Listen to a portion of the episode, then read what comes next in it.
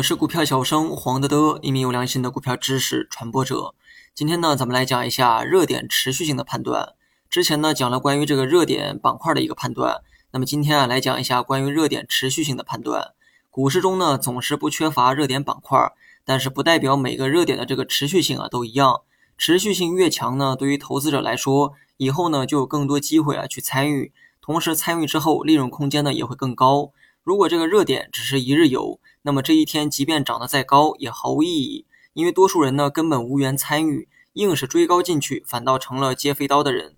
那么今天呢就来学习一下如何判断热点板块的持续性。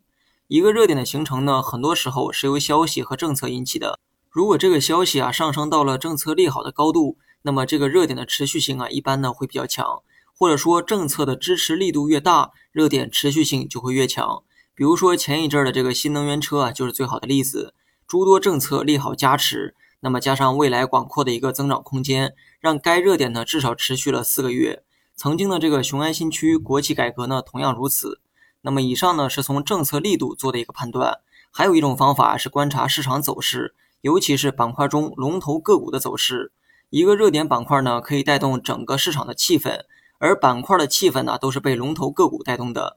一般来讲呢，板块中的这个龙头数量啊，并不固定。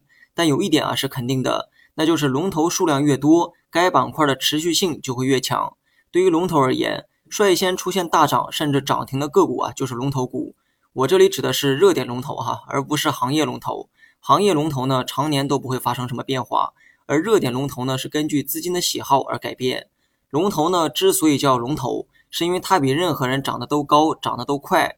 所以跑在前面率先大涨或者是涨停的个股，那么它就属于龙头股。涨得最高呢，无非啊就是涨停呗。那么所以热点板块中，如果连一个涨停的都没有，那么板块的持续性非常堪忧。这种热点啊不追也罢。如果板块中的这个涨停个股啊很多，而且这些龙头的涨停呢非常果断，而且涨停呢封的比较死，没有破板的迹象，那么这种板块的持续性往往都比较强。